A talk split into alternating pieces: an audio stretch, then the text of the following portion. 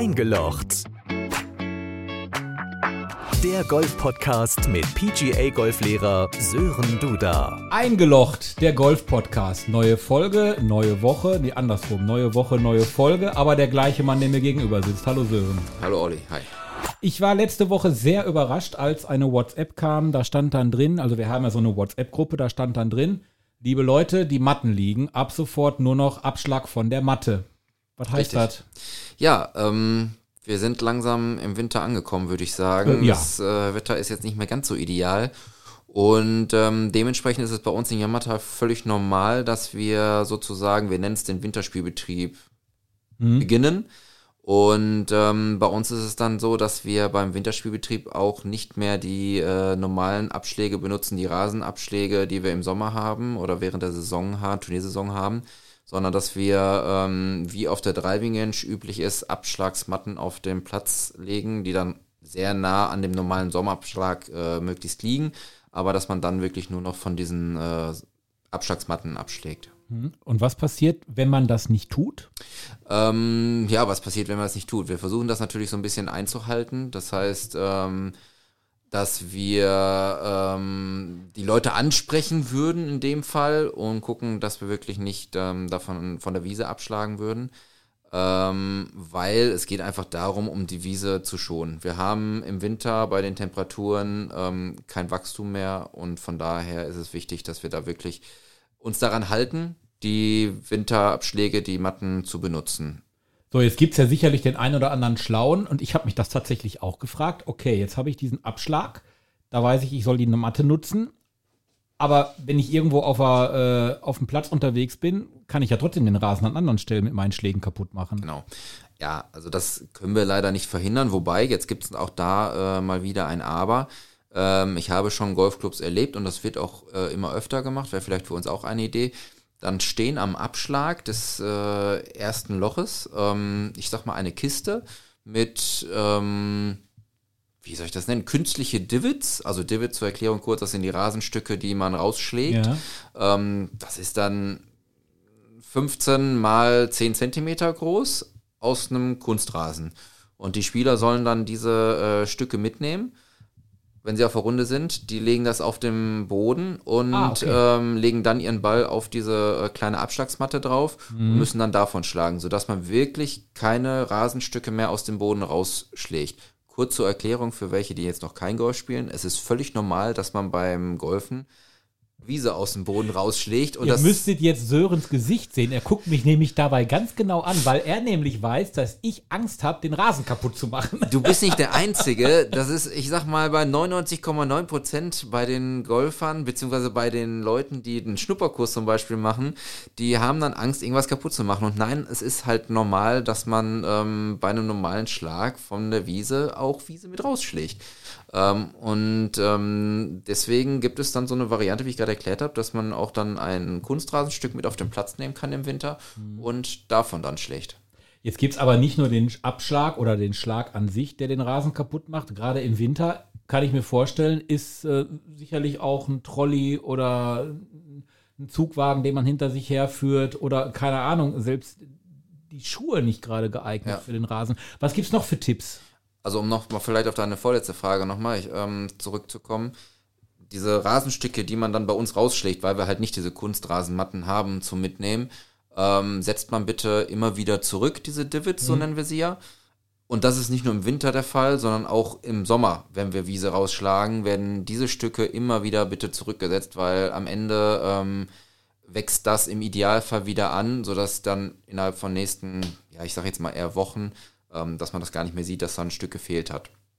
Weil auch wir als Greenkeeper oder jetzt als Golflehrer in meinem Fall auch, ähm, können natürlich nicht jedes Divot, was nicht zurückgesetzt wird, wieder ausbessern, Rasensamen drauf. Ähm, Das ist einfach so, dass das eine Sache vom, äh, von dem jeweiligen Golfer ist, der das dann so verursacht hat.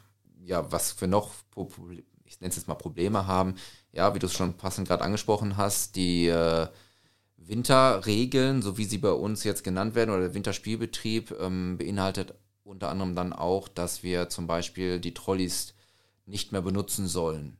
Ja, ähm, natürlich gibt es Golfer, ähm, die ihre Tasche nicht mehr alleine, was heißt nicht alleine, nicht mehr tragen können. von daher, da sagen wir auch schon, ja, im höheren Alterssegment ist es okay, wenn man dann die Trolleys mitnimmt. Ähm, deswegen definieren wir das auch und drücken das auch mit sollte aus. Ähm, aber wir würden wirklich bitten, dass möglichst wenig den Trolley benutzen oder wer seine Tasche aus körperlichen Gründen dann noch tragen kann, sollte die bitte dann tragen. Ähm, du sagtest gerade schon, die Golfschuhe allein oder die Fußabdrücke mhm. machen natürlich schon einiges kaputt, wenn es denn wirklich richtig matschig ist. Aber so ein Trolley hat mindestens zwei Räder, häufig auch drei. Und ähm, da ist es dann auch wirklich der Fall, dass diese Räder mit dem Gewicht der Tasche noch oben drauf, auch des Trolley, ähm, Spuren verursachen, die dann im Extremfall, wenn es wirklich sehr matschig war, auch dann bleiben. Ja, mhm. also wir fahren ja äh, nicht dann jedes Mal mit einer Walzer darüber und machen wieder alles platt. Von daher sollten äh, so wenig Spuren wie möglich gemacht werden. Und das heißt, dass die Idealvariante ist es wirklich nur die Fußspuren des Spielers selbst. Jetzt muss ich bei den Trolleys aber nochmal doof nachfragen. Ist das nicht so, dass sich das zum Beispiel bei Trolleys, die drei Räder haben, besser verteilt, als wenn man da alleine mit seinen beiden Füßen steht? Ja, also das wie gesagt. Physik jetzt wahrscheinlich. ja, da habe ich jetzt in der Schule auch nicht so gut aufgepasst, aber ähm, wir haben ja, wie ich gerade schon mal sagte, zwei oder drei Räder. Ähm, jetzt ist es natürlich so, wenn sehr matschig ist, natürlich verteilt sich das Gewicht, aber wir haben ja trotzdem mehr Auflagefläche als nur unsere Füße.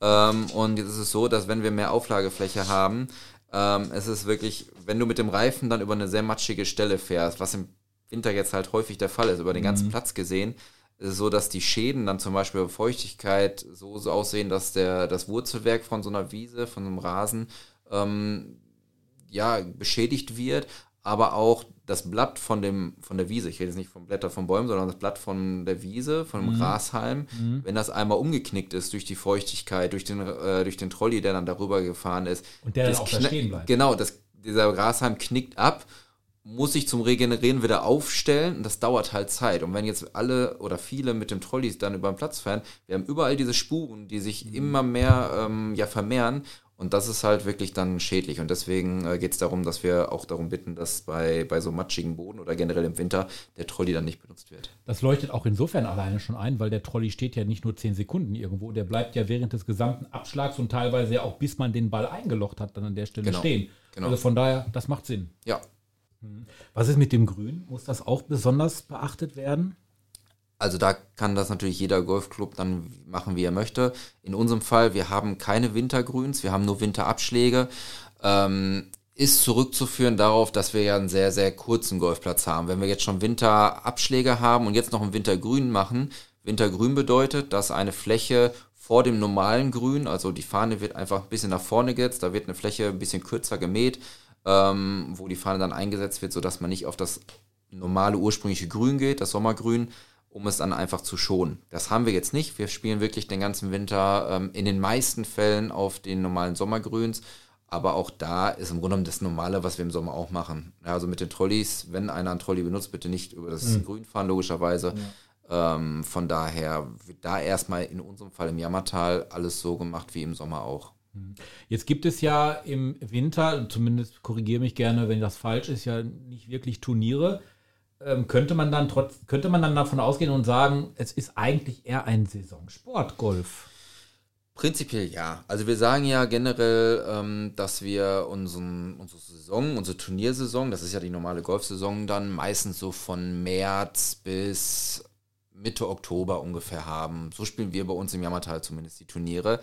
Aber es gibt auch Clubs, ähm, die eine Winter-Challenge zum Beispiel machen. Das heißt, die spielen ganz normal im Winter auch Turniere weiter, die sogar dann vielleicht ähm, Handicap-relevant sind. Handicap-relevant bedeutet, jeder Spieler hat ja sein, sein Handicap, ähm, jetzt seit neuestem Handicap-Index, so nennt man das. Und ähm, das spiegelt quasi die Spielstärke des jeweiligen Spielers ähm, weiter. Auch ein Thema vielleicht für ein Podcast. Auf jeden Fall. Also das ist ein Thema, ähm, da muss ich auch nochmal äh, Nachhilfe kriegen. Genau. ähm, nicht nur du. Ähm, von daher, das können wir irgendwann nochmal aufgreifen. Aber es gibt halt wirklich auch Turnierserien, die im Winter stattfinden. Und jetzt nochmal auf deine Frage zurückzukommen, ich würde schon sagen, dass Golf generell ein Saisonsport ist. Ja, also die meisten Turniere finden dann in diesem Zeitraum statt, was ich gerade sagte. Ähm, und von daher, ja. Aber nichtsdestotrotz, du hattest mir ja vor zwei Wochen hier verraten, als es um das Thema Kleidung unter anderem ja auch ging, ähm, Thermounterwäsche kann helfen. Ich habe mir jetzt Thermounterwäsche bestellt. Ich habe sie aber noch nicht anprobiert. Ähm, aber das wäre dann schon, also wenn man jetzt gerne im Winter trotzdem Golf spielen möchte, bei so einem Schiedwetter ist natürlich auch nur die Driving Range meistens geöffnet, aber das ist dann zum Beispiel etwas, würdest du jedem Golfer raten, Definitiv. wenn man im Winter auf den Platz geht, ordentliche Kleidung Auf und dann kann man Fall. auch spielen. Ja, definitiv. Also ähm, ich würde immer, oder ich sage zu Golfern, man verlernt es nicht zu 100 Prozent. Also es, ich vergleiche das ein bisschen mit Fahrradfahren. Wenn man einmal einen gewissen Schwung automatisiert hat und verinnerlicht hat, dann bleibt der schon zum gewissen, gewissen Maß auf jeden Fall vorhanden, sodass dann der nächste Einstieg, selbst wenn man jetzt lange Pause gemacht hat, ähm, doch funktionieren wird. Aber man möchte natürlich, die meisten Golfer möchten das ähm, in der nächsten Saison möglichst gut wieder starten, um dann vielleicht auch sein Handicap-Index, sein Handicap runterzuspielen, zu verbessern. Und dafür muss man einfach meiner Meinung nach dem Winter weiterspielen und vielleicht sogar auch nutzen, um seinen Schwung zu verbessern. Das macht einfach die Sache viel einfacher, um dann in die so neue Saison besser zu starten. Das ist auch wieder jetzt eine Sache für, für noch eine andere Folge zum Thema gesund und so weiter. Kommen wir sicherlich in den nächsten Wochen auch drauf. Aber nur eine ganz kurze Frage mit einer Bitte um eine ganz kurzen Antwort. Bei minus 10 Grad Golf spielen, ist das gesund? Mit dem richtigen Aufwärmen ähm, auf jeden Fall. Du willst eine kurze Antwort, Äh, ne? ja, du, Äh, du kannst auch drei Sätze mehr sagen. Bei minus 10 Grad muss man dazu sagen, wird der Boden wahrscheinlich gefroren sein. Und dann sind wir beim Thema Winterspielbetrieb. Wenn der Boden gefroren ist, wenn Frost auf, den, auf der Spielbahn, auf dem Fairway, auf dem Grün ist, ist der Platz gesperrt. Das heißt, das können wir dann schon mal nicht machen. Das Sehr heißt, schön, das war nämlich eine Fangfrage. ja. ähm, dann geht es eher auf die Driving Range und da sollte man dann weiterspielen. Ja, Danke dir, Sören. danke Ich dir. glaube, wir haben alles zum Thema Wintergolfen und ist es ein Saisonsport, ja oder nein, heute geklärt. Und äh, ich glaube, das Thema ähm, Gesundheit wird uns in einer der nächsten Folgen sicherlich dann auch vielleicht nicht bei minus 10 Grad beschäftigen. Erstmal ich denke auch. Ja. bis dahin, danke. Bis dann, danke. Das war der Golf-Podcast mit PGA-Golflehrer Sören Duda. Du interessierst dich fürs Golfen? Egal ob Schnupperkurs, Einzelunterricht oder Platzreifekurs. www.sdgolf.de